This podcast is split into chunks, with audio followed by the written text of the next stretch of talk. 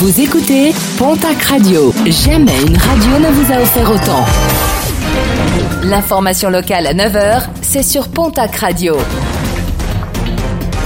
Bonjour Jean-Marc Courage Sénac. Très belle journée. Gérard Trémège devrait bientôt être présenté devant le tribunal. Le parquet de Pau a demandé à l'instruction que neuf personnes soient jugées dans l'affaire de l'attribution de marché par la ville de Tarbes au profit de particuliers ou d'entreprises de la ville.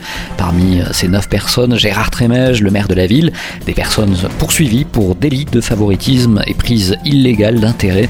La décision de la tenue ou pas de ce procès revient désormais à la juge d'instruction.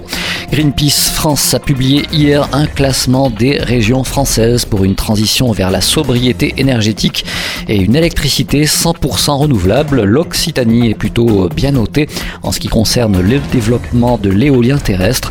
Du côté de la Nouvelle-Aquitaine, le développement du photovoltaïque a le vent en poupe. En sport, rugby, le match de barrage de top 14, il opposera ce samedi au stade Aguilera le Biarritz Olympique à l'Aviron Bayonnais. Coup d'envoi de la rencontre à 17h30 et pour les supporters qui n'ont pas la chance d'avoir une place dans les gradins, le match sera retransmis en direct sur Canal+. En basket, nouvelle journée de Jeep Elite.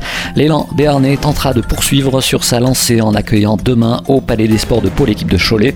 Premier rebond programmé à 19h. En football cette fois-ci, il rempile. Le Pau FC a annoncé hier après-midi le renouvellement de son entraîneur Didier Tolo, conséquence des bons résultats du club en seconde partie du championnat. Didier Tolo et les dirigeants du Pau FC travaille désormais à définir les contours d'une nouvelle équipe avec des recrutements à la clé. En cyclisme, la route d'Occitanie se poursuit. Deuxième étape ce vendredi.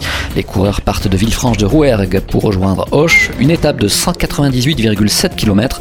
Demain, les coureurs relieront Pierre-Philippe Nastalas au Mourtis avec au menu le col du Tourmalet. Et puis la météo de la semaine prochaine s'annonce plutôt incertaine, ce qui va chambouler le programme d'un air des fêtes de Tarbes. Les spectacles et concerts prévus initialement au Haras seront donc déplacés sous la halle Marc Adieu. Toutes les infos sur internet www.tarbes-tourisme.fr.